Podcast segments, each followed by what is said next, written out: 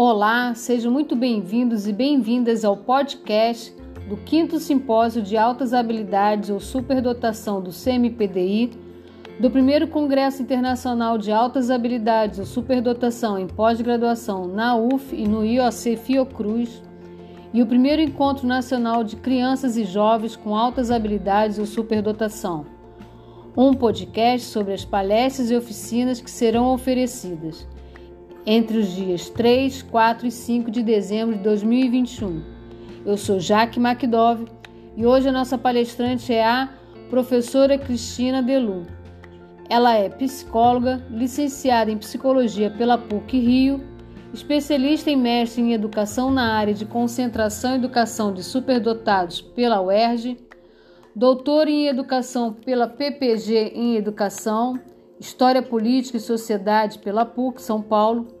Professora aposentada da Faculdade de Educação da Universidade Federal Fluminense, bolsista de produtividade em pesquisa nível 2 e líder do grupo de pesquisa Talento e Capacidade Humana na Sociedade e na Educação, vinculado ao CNPq, é membro permanente no curso de pós-graduação em Diversidade e Inclusão e no programa de pós-graduação Ciências, Tecnologia e Inclusão do Instituto de Biologia da UF Coordena as atividades do Programa de Atendimento a Alunos com Altas Habilidades Superdotação e da Escola de Inclusão.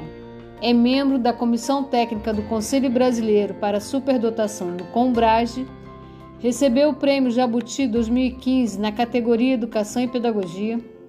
Foi condecorada com a Medalha de Mérito Carioca por ter sido eleita Personalidade Educacional de 2019 pelo Conselho Municipal de Educação da cidade do Rio de Janeiro professora doutora Cristina Delu irá ministrar palestras sobre o tema Formação em pós-graduação nas linhas das altas habilidades ou superdotação, possibilidades e demandas.